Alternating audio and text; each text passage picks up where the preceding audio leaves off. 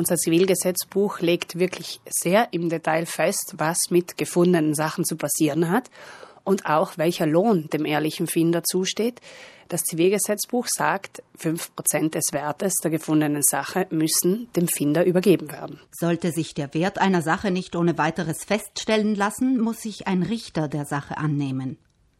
Manche Passage im Fundrecht ist im digitalen Zeitalter schlicht und einfach überholt.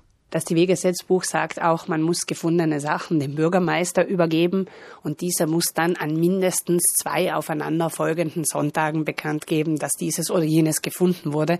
In der Praxis natürlich ist das heutzutage so nicht mehr üblich. Es gibt eigene Gemeindeverordnungen, die sich darum kümmern.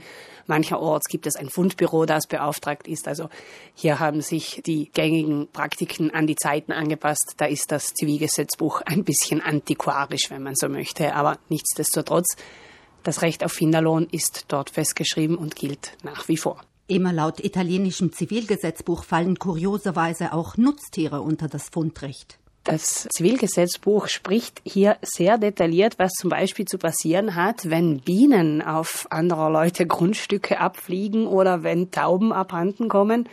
Dann sagt es auch noch, was mit Fischen und Kaninchen zu passieren hat, die nicht zu Hause bleiben wollen. Also alles das ist im Kontext in diesem Umkreis vom Finderlohn geregelt und liest sich natürlich 2018 fast wie eine Kuriosität aus einer Märchengeschichte. Ob aus dem Stall entwischter Hase oder einem Zug vergessener Wollschal, manchmal lässt sich der Besitzer oder die Besitzerin einer Fundsache einfach nicht ausfindig machen. Hier sagt das Zivilgesetzbuch, dass ein Jahr und einen Tag ab der letzten Bekanntgabe des Fundes der Finder, Eigentümer des Guts was auch immer es ist, wird.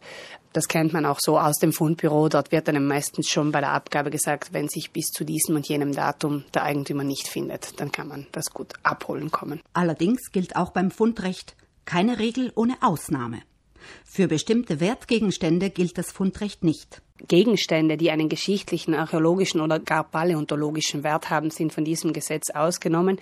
Vorsicht gilt auch dann, wenn man an Stränden Reste von Luft- oder Wasserfahrzeugen findet, denn da gilt nämlich das Seerecht und nicht das Zivilgesetzbuch. Sollten Sie tatsächlich mal am Strand Teile von Luft- oder Wasserfahrzeugen finden, lassen Sie sie am besten dort, wo sie sind und melden den Fund der nächsten Hafenbehörde.